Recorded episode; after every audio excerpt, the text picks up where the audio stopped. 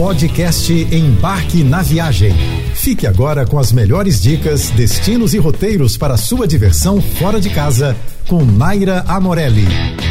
Ao longo dessa semana eu vou falar um pouco sobre cuidados básicos no planejamento para quem está se aventurando na primeira viagem internacional. Como escolher o voo ideal, a melhor opção de hotel e os passeios que são mais indicados.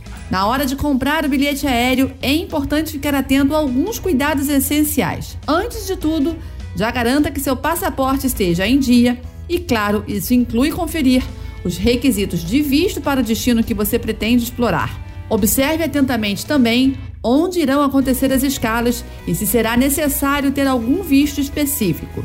Ah, e sempre pesquise sobre as regras de bagagem da companhia aérea. Nos diferentes trechos que você vai voar, pode ter alguma diferença, então é melhor não ter surpresas desagradáveis. Outro ponto fundamental é a escolha do voo em si.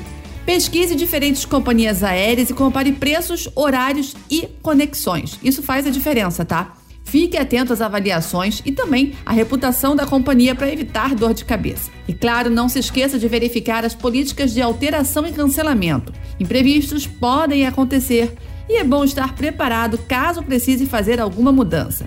E por fim, sempre confira os detalhes da passagem antes de finalizar a compra.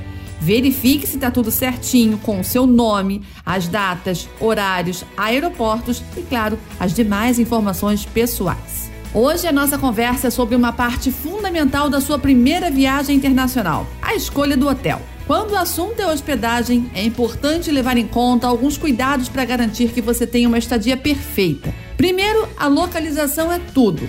Escolha um hotel que esteja perto das principais atrações que você deseja visitar. Assim você vai economizar tempo e vai aproveitar ao máximo a cidade. Além da localização, é importante considerar a categoria dele.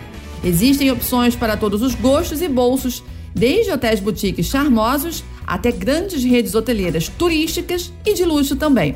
Analise suas preferências e orçamento para encontrar o que mais se encaixa no seu perfil. E olha só, não se esqueça de verificar as comodidades oferecidas pelo hotel. Wi-Fi, café da manhã, academia, piscina, tudo vai depender do seu cronograma de viagem e daquilo que você não abre mão.